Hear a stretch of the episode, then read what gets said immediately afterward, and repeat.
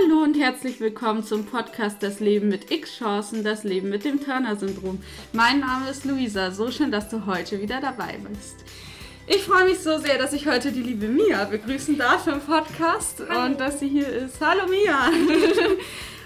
Und ja, ich verrate heute, dass es mal um das Thema Adoption gehen wird und zwar aus der Sicht von einer Frau, die adoptiert wurde. Liebe Mia, möchtest du dich vorstellen? Ich bin schon sehr gespannt, was du uns alles erzählst. Ja, ähm, erstmal danke an dich, Luisa, dass ich hier sein durfte und dass ich mitmachen darf bei deinem Podcast. Ähm, ja, genau, ich bin Mia, ich bin 20 Jahre jung und ich bin in Ho Chi Minh Stadt in Vietnam geboren und bin adoptiert worden. Vielen Dank, liebe Mia, dass du da bist und dass du dich schon mal vorgestellt hast. Ich glaube, es ist sehr spannend, weil ja viele Frauen mit Turner-Syndrom tatsächlich adoptieren und das mal aus der Sicht zu hören, wie es ist, adoptiert worden zu sein. Genau.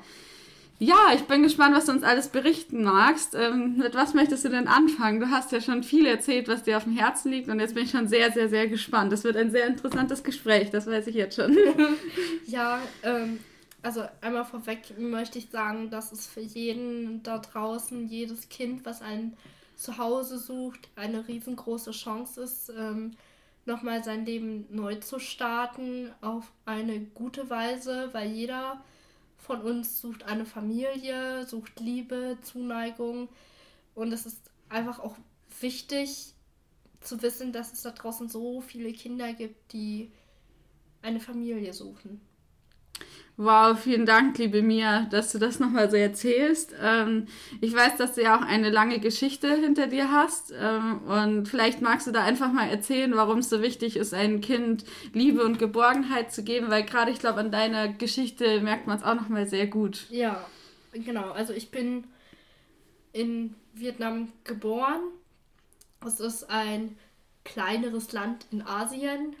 Ähm, genau, in bei mir war es so, dass ich damals sehr krank war. Ich hatte eine Lungenentzündung und meine Adoptiveltern, für mich sind es meine richtigen Eltern, haben damals sich sehr gut um mich gepflegt, haben viel organisiert, auch bürokratische Dinge, die erledigt werden mussten. Zudem muss man wissen, dass es in Teilasien oder auch in einigen Ländern so ist, auch in Vietnam, dass das Krankenhaussystem, so wie wir es hier in Deutschland kennen, dass es so nicht existiert. Also man hat hier in Deutschland ja Vollverpflegung, das kann Luisa ja auch sehr viel erzählen, oh, ja.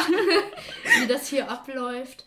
Ähm, man, hier kriegt man ja, hat man Krankenkassen, hier hat man Verpflegung, hier kriegt man Essen, hier kriegt man Wäsche gewaschen, alles Mögliche drumherum. Ja. Und dort ist es halt nicht so, da wird wirklich in das Krankenhauspersonal dort bezieht sich wirklich nur auf die medizinischen Sachen und so wie Kochen, Waschen, Unterkünfte für die Angehörigen gibt es dort nicht in Vietnam.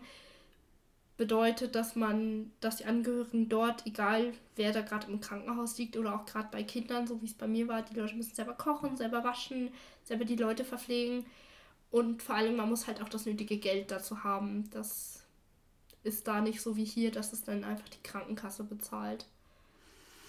Ja, wow, erstmal mega wichtig, dass du das erzählst, weil tatsächlich daraus hört man ja auch schon aus deiner Geschichte, wenn deine Eltern dich nicht adoptiert hätten, dann wäre auch gar nicht die Chance gewesen, die medizinische Behandlung zu bezahlen. Du warst, glaube ich, fünf Monate, wenn ich das richtig ja. im Kopf habe, als du adoptiert wurdest, also noch sehr klein. Und ja, wenn deine Mutter damals nicht nach Vietnam geflogen wäre und dich geholt hätte, dann hätte man wahrscheinlich die medizinische Versorgung auch abbrechen müssen. Ja. Tatsächlich. Also das klingt jetzt einfach nur grausam, wenn man so vor dir sitzt. Und das, also man will sich gar nicht das Ausmaß vorstellen, was halt passiert wäre, wenn das nicht gewesen wäre, deine Eltern nicht auf dich gestoßen wären und ähm, gesagt hätten, wir möchten ein Kind adoptieren. Ja. Und dann gekommen wären und ja, ich weiß ja, dass deine Mama auch Ärztin ist, was natürlich in dem Fall ein riesen Schutzengel war, dass sie halt auch wusste, wie die Behandlung richtig ist und was du brauchst. Das war natürlich ein Riesengeschenk, aber halt auch, dass sie die finanziellen Mittel natürlich hatten, um das zu bezahlen, weil du hast auch, glaube ich, gesagt, es waren trotz trotzdem immer noch mehrere tausend Euro für ja. die Behandlung, Flug, Adoption, ja. Bürokratie und so weiter, glaube ich, hattest du mir erzählt. Ja, ja, genau. Also es ist auch so gewesen, meine Eltern sind ja gemeinsam, also meine Mama und mein Papa, wir sind gemeinsam nach Vietnam geflogen. Dann haben sie mich am 5.11. kennengelernt. Ähm, 2001, 2001 war es, gell? Hattest du genau. von erzählt. Und dann waren sie beide eine Zeit lang da und dann ist mein Papa aber nach einiger Zeit wieder zurück hierher nach Deutschland geflogen. Einfach auch um zu arbeiten, weil der Aufenthalt dort äh, ist natürlich nicht umsonst. Man muss ja selber auch als Adoptiveltern da irgendwie wohnen. Man muss alles organisieren und das kostet ja, wie gesagt, eine Menge Geld auch und Zeit. Ähm, ich glaube, meine Eltern haben dann beide relativ lange Urlaub dann auch genommen. Und genau, dann wurde ich dann am. Ähm, ich muss nochmal spicken. Ich habe nämlich ein Adoptionstagebuch von meinen Eltern gekriegt und da steht alles wirklich sehr klein drinnen. Ein ganz tolles Buch. Ich durfte ja. es schon anschauen heute. Ja, ähm, genau. Am 15.12. bin ich hierher nach Deutschland gekommen. Genau. Das bedeutet, deine Mama war vier Wochen ungefähr mit dir in Vietnam, ja, fünf genau, Wochen. Genau, die sind am 3.11. sind die nach Ho Chi Minh Stadt aufgebrochen. Okay, das heißt, es waren fast sechs Wochen, glaube ich sogar, ja. wenn man das Wahnsinn. Genau, und in der Zeit warst du, glaube ich, wirklich, wenn ich durfte mir die Fotos anschauen, auch wirklich noch krankenhausbedürftig. Also ja. du warst wirklich ähm, ans Krankenhaus auch gebunden. Und deine Mama war dann die ganze Zeit bei dir, hat dich dann in dieser Zeit schon begleitet. Da gibt es auch viele Fotos im Krankenhaus. Und dann warst du endlich so stabil, dass sie mit dir nach Deutschland fliegen konnte. Genau. Ähm, wo, wo wir gerade über Deutschland auch reden, man muss natürlich nicht ähm, ein Kind aus einem anderen, von einem anderen Kontinent adoptieren oder aus einem anderen Land. Es geht natürlich hier in Deutschland gibt es auch die Möglichkeiten. Das heißt, man muss jetzt nicht 1000 Kilometer fliegen für eine Adoption. Ja. Und ich finde das auch sehr wichtig, dass man das auch anspricht, dass man hier auch in Deutschland adoptieren kann und dass es auch die Möglichkeit gibt. Genau. Es ist halt, glaube ich, nochmal, wenn ich das so richtig immer verstanden habe, mit nochmal mehr Bürokratie verbunden. Und wenn man tatsächlich, sage ich mal, ein Kind ohne Behinderung adoptieren möchte oder ohne Einschränkung, glaube ich, musste in Deutschland tatsächlich sehr jung sein. Ja. Soweit ich das jetzt weiß. Ähm, da wäre ich jetzt wahrscheinlich schon fast zu alt, obwohl ich 26 bin. Das klingt schon ein bisschen skurril, aber gut. Ähm, ja, also das heißt, äh, aber trotzdem, also ich fand es auch deine Eltern, ich habe noch nicht geschafft, das Buch ganz zu lesen von deiner Adoption, aber haben ja auch geschrieben, dass es ihnen ja das Herz gebrochen hat, weil im Krankenhaus, wo du lagst, da waren dann quasi nicht vermittelbare Kinder, also so wurde es halt bezeichnet. Ja. Ähm, und das waren dann eben Kinder zum Beispiel mit einem Wasserkopf oder mit Down-Syndrom, so stand es halt jetzt in dem Buch drin und das bricht halt dann schon das Herz, so das zu hören, dass ja, diese Kinder quasi keine Chance haben auf ein Leben. Und ähm, ich habe es auch gerade ja schon zu dir gesagt, ich finde es so grausam, diese Vorstellung, dass dann da einfach die, weil es hat ja keiner Geld, dann wird einfach diese medizinische Versorgung abgebrochen. So, ja. und dann hat das Kind lebt nicht mehr, weil klar, es ist dann halt nicht versorgt. Ja, man muss halt dazu, wie gesagt, auch sagen, dass es in Vietnam ein anderes ähm, Verhältnis zum Geld und der Medizin ist als hier in Deutschland. Ich glaube, dass man hier in Deutschland schon die Möglichkeit hätte, ein Kind mit einer Einschränkung ähm, zu adoptieren. Natürlich, Auf jeden Fall. Natürlich muss man sich, also egal, ob man jetzt ein eigenes Kind kriegt oder ein Kind adoptiert, man muss sich einfach umstellen. Der Tagesablauf ändert sich einfach. Aber ich denke auch, dass viele davor auch zurückschrecken, ein Kind zu adoptieren, was eine Einschränkung hat, ähm, es zu adoptieren, weil es einfach so so böse es auch klingt, einfach so doppelt so viel Arbeit macht. Du musst halt wirklich auch gucken, kann ich meinen Job behalten, weil wenn du jetzt 24-7 im ja. Krankenhaus arbeitest, dann hast du keine Chancen, so ein Kind, was so viel Aufmerksamkeit und Liebe braucht, ähm, zu pflegen. Genau, was jetzt gar nicht ähm, als negativ gemeint ist, sondern dass es halt tatsächlich dann einfach wahrscheinlich auch finanziell schwierig ja. wird und wie man da sein Leben irgendwie strukturieren kann, dass es geht. Also genau, das ist Absolut, also es ging mir auch so. Ähm, ich habe auch tatsächlich schon mal überlegt, das muss natürlich halt dann der Partner auch mittragen. Aber wenn das bei mir ein Partner mittragen würde, tatsächlich ein Kind mit Down-Syndrom zu adoptieren, weil die eben keine Chance haben. Aber das ist halt immer eine schwierige Entscheidung. Genau.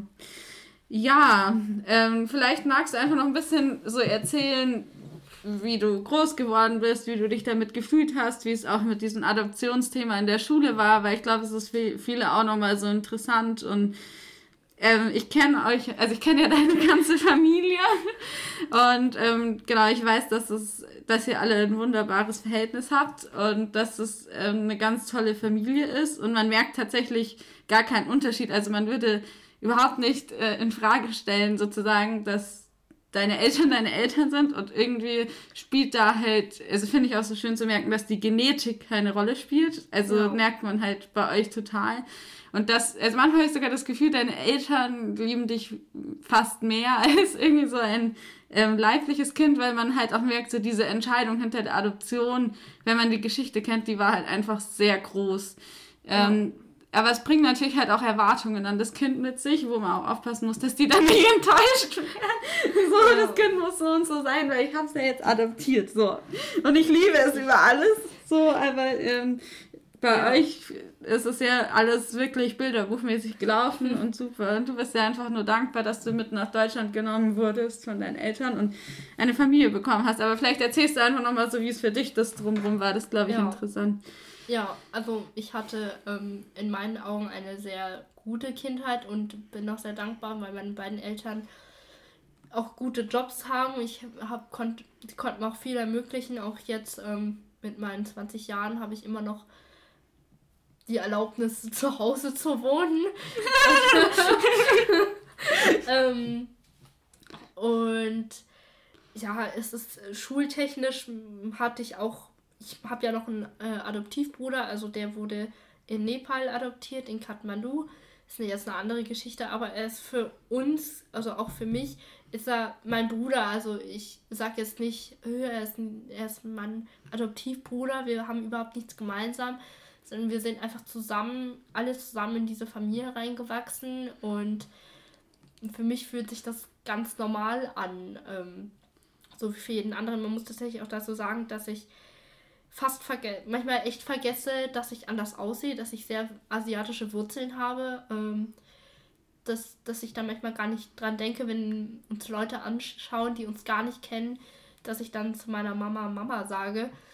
Weil, weil man das, wie gesagt, wenn man da drin aufwächst, dass man das dann nicht bemerkt. Ich hatte auch eine sehr gute Schulzeit. Ich bin auf eine Montessori-Schule gegangen und da war die Akzeptanz auch sehr gut da, auch von, von meinem anderen Aussehen, also asiatischen Aussehen auch. Obwohl man sagen muss, dass dann schon irgendwann, als ich dann, meine Eltern haben mir sehr früh gesagt, dass ich adoptiert worden bin, was ich auch sehr gut finde, dass Eltern einem das dann nicht verheimlichen, du kriegst das dann erst raus, wenn du 18 bist. Oh ja, das ist sehr schwierig. Das wäre jetzt nicht so schön gewesen, aber dass ich das schon sehr früh verstanden habe und ich hatte auch ein paar Mitschüler, die dann gefragt haben, wie, oh Gott, wie ist das denn? Äh, kennst du deine echten Eltern überhaupt? Und wie ist das für dich? Willst du die irgendwann mal kennenlernen? Und ich muss sagen, ich hatte klar, am Anfang stellt man sich schon die Fragen, warum wurde man weggegeben? Wer sind meine echten Eltern? Aber mittlerweile kann ich sagen, dass meine leiblichen Eltern, meine biologischen Eltern, die mich gezeugt haben, so hart es jetzt klingt, dass sie nichts für mich bedeuten, ähm, emotional und bindungstechnisch. Klar, sie haben mich auf die Welt gebracht, aber für mich sind jetzt meine Adoptiveltern meine richtigen Eltern. Das waren sie auch schon immer. Ja, genau.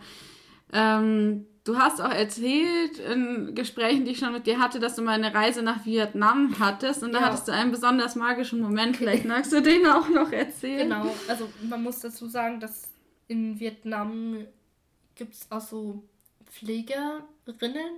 Werden ja nicht Pflegerinnen genannt für Kinder, sondern ähm, Nunu, also so haben meine Eltern sie zumindest immer genannt. Und die hat sich damals, als ich klein war, auch im Krankenhaus um mich gekümmert. Ich war auch bei ihr zu Hause, ähm, wo ich ganz klein war, hat sie mich auch mitgenommen und verpflegt. Und 2000, äh, 2017 waren meine Eltern und ich, also unsere ganze Familie, wir sind nach Vietnam geflogen, weil natürlich möchte man irgendwann auch wissen, wo, wo seine Wurzeln herkommen. Und da haben wir eine ganz tolle Reise gemacht. Wir haben das Krankenhaus besucht, in dem ich geboren wurde. Das war, fand ich auch schon sehr emotional, da in diesem Innenhof zu stehen und zu wissen, hier lag ich mehrere Monate lang. Und dann haben wir einfach mal auf gut Glück noch eine alte Visitenkarte gehabt von der Nunu. Und dann sind wir da hingefahren und sie lebte tatsächlich auch noch. Ich weiß nicht, ob sie jetzt immer noch lebt, weil sie schon sehr alt war. Und genau, da haben wir uns dann alle gesehen und dann sind einfach die Tränen geflossen, Voll. weil es auch so ein emotionaler Moment war, weil das die einzige Bezugsperson, sage ich jetzt mal, war, die ich in Vietnam gekannt habe. Ja. Wow, richtig Gänsehaut. Also es ist auch krass einfach, gell? Und du hast auch erzählt ähm, im Gespräch schon immer wieder, dass halt auch tatsächlich so in Vietnam auch passiert, dass einfach Kinder irgendwie auf der Straße abgestellt werden. Und dann ohne Eltern sind und teilweise, also dort ist es auch kein, also wird das nicht strafrechtlich verfolgt, wenn einfach ein Kind irgendwo abgestellt wird, sondern das ist dann halt so, dann ist das Kind halt dort und das ist natürlich halt dann absolut hilflos und dieses arme kleine Baby kann halt einfach absolut gar nichts dafür, ja, also es ist halt dann irgendwo ja. auf der Straße. Und wahrscheinlich, ähm, die du halt auch erzählt hast, ist halt dort auch ein Geld das Problem. Also, dass einfach die Eltern oft keine Behandlung zahlen können und dann die Kinder halt aussetzen, ja. Ja. Wenn das, das Gesundheitssystem nicht so wie hier in Deutschland ist, richtig, richtig krass einfach und einfach nur so ein Glück, dass du halt an deine Eltern gekommen bist und man merkt halt auch voll, ähm, dass ja auch einfach die Rolle spielt, wer dich großgezogen hat und diese Werte und was du mitbekommst ja. und diese Liebe und die Erziehung, weil man merkt halt auch einfach, dass du deinen Eltern sehr ähnlich bist. Also ich weiß es nicht. Das kann, können nur Außenstehende sagen. Aber du bist da halt einfach sozialisiert worden, wie man das so sagt. da bist du auf jeden Fall, genau. Und ja, du kannst vielleicht auch noch erzählen, ähm, so, du hast ja ein sehr großes Hobby und einen großen Traum, den du dir erfüllen konntest. Ja. ähm, da, da, dazu muss ich auch sagen, ähm, ich reite seit meinem neunten Lebensjahr. Genau. Und ich bin auch sehr dankbar, dass meine Eltern mir das ermöglicht haben, weil es ist natürlich ein sehr teures Hobby. ja, ähm, das ist aber dass ich auch, auch auch meinen Großeltern, auch äh, grundsätzlich meiner ganzen Familie, dass die mich da auch so unterstützen. Ich habe mir 2016 meinen größten Wunsch erfüllt. Ich habe mir ein eigenes Pferd gekauft. Und es ist, ähm, ja, sich ein Tier zu holen, ist so ein bisschen wie eine Adoption, wenn das, wenn das Tier. So, Voll. Weil das Tier ist für einen wie ein Kind. Also ein Tier ist für uns alle, auch in der Familie, einfach ein Familienmitglied. Und genau. nicht einfach nur eine Katze oder ein Pferd oder ein genau. Fisch. Und sondern einfach ein Lebewesen, was zu einem gehört. Und ja, deswegen habe ich dann 2016 meinen Seelenpony geholt. So schön. Ja, es ist einfach auch immer die Fotos und die Videos und merkt einfach, es ist so mehr als dein, deine Herzangelegenheit, die du ja, da leben darfst. Kleiner Influencer bin ich. Voll. Ja. Genau. Also kurzer Ausflug. ja. Genau. Ich würde jetzt vielleicht noch ähm, so die Frage beantworten, wieso ich, wieso manche Leute nicht adoptieren wollen oder warum manche adoptieren. Ich meine, da hat die Luisa auch schon ein Stückchen erzählt, auch wegen Krankheiten, weil man keine Kinder bekommen kann. Oder einfach, wenn man die Chance hat, ein Kind zu kriegen, weil man es einfach nicht möchte, weil man die, die Sicht hat, ähm, dass es so viele Kinder da draußen gibt, wie schon gesagt, die ein Zuhause suchen. Ja. Ja, es ist halt so krass verankert in der Gesellschaft, dass man halt wirklich einem zukünftigen Partner aus meiner Rolle gegenüber halt wirklich so Schuldgefühle hat, die Erwartungen nicht zu erfüllen und halt einfach nicht genug zu sein und halt auch diese ganze Familie einfach so krass zu enttäuschen. Ähm, es ist ja keine frei gewählte Entscheidung und ich glaube, für mich selber bin ich da eigentlich inzwischen in einer guten Akzeptanz und liebe und akzeptiere mein Leben so wie es ist, dass ich das halt auch irgendwie okay ist, aber es geht eher so um dieses was dann die Gesellschaft denkt. Ja. Genau, und so dieses, was man halt oft hört, na und ähm, sozusagen, wann, wann ist jetzt mal dein Partner da und wann hast du ein Kind, wann heiratest du und so. Toll. Dank auch. Ja, bei mir ja. hat es ja noch ein bisschen Zeit. Ich bin ja erst 20. Aber ähm, es stimmt schon, dass dieser gesellschaftliche Druck ist. Ähm, auch sobald man einen Partner hat. Wann kriegt ihr euer erstes Kind und wann heiratet ihr? Das hat man mit einer Adoption halt nicht, weil man einfach, ähm, ich denke es mal, dass es die Möglichkeit gibt, dass man auch mit Anfang 30, Mitte 40, dass man da ein Kind auch schon adoptieren kann. Ich meine, du musst ja auch nicht unbedingt ein Kind adoptieren, so wie meine Eltern mich adoptiert haben mit acht Monaten, sondern du kannst, glaube ich, auch ein Kind adoptieren, wenn es fünf ist oder wenn es ja. zehn ist. Genau. Einfach, dass es noch eine Chance hat, in eine Familie hineinzuwachsen. Auf jeden Fall. Auch nochmal schön, dass du das mit, mitgibst, so auf dem Weg. Genau. Den männlichen ähm, Part in der Beziehung, dass der auch einverstanden damit ist, ähm, wenn man so eine Entscheidung fällt, dass man keine Kinder selber zeugen möchte, sondern dass man adoptieren will, dass man sich da einig ist. Weil. In jeder Partnerschaft, ja. genau. Egal ob jetzt aus medizinischen Gründen oder wie auch immer. Aber vielleicht, also ich glaube, was du ja auch mitgeben möchtest mit dem Gespräch, ähm, Mut zur Adoption ja. zu machen und zu sagen, dass es für die, die adoptiert werden, einfach eine Riesenchance ist ja. auf, eine, auf ein zweites Leben. Und ja, also dass, dass man einfach auch gar nicht den Unterschied teilweise so nach außen merkt von nee. einem leiblichen Kind und einem adoptierten Kind. Ja, weil letztendlich sind es einfach die Eltern und es ist eine Familie und das ist ja das, was jedes Kind braucht und was man jedem Kind wünscht. Und das ist, glaube ich, das, was wir auch so ein bisschen mitgeben wollen zum Schluss, ja. oder? Das wäre ja auch so deine Message für die Welt wahrscheinlich. Ja, genau. dass man, dass man sich einfach mehr auch bewusster wird, ähm, brauche brauche ich, brauchen ist jetzt so ein bisschen blödes Wort, aber möchte ich jetzt wirklich eigene Kinder bekommen? Mhm, absolut. Und auch nochmal so zu hinterfragen, warum möchte ich dieses eigene Kind? Ist es jetzt einfach nur, weil ich diese gesellschaftlichen Erwartungen standhalten will? Oder ist es, weil ich irgendwie meine Gene weitergeben will? Oder irgendwie was ist eigentlich der Hintergrund? Also ich glaube, das ist auch, was schon wichtig ist, dass, mal, dass man sich da auch Gedanken macht über diesen Punkt, ja. warum man das eigentlich will.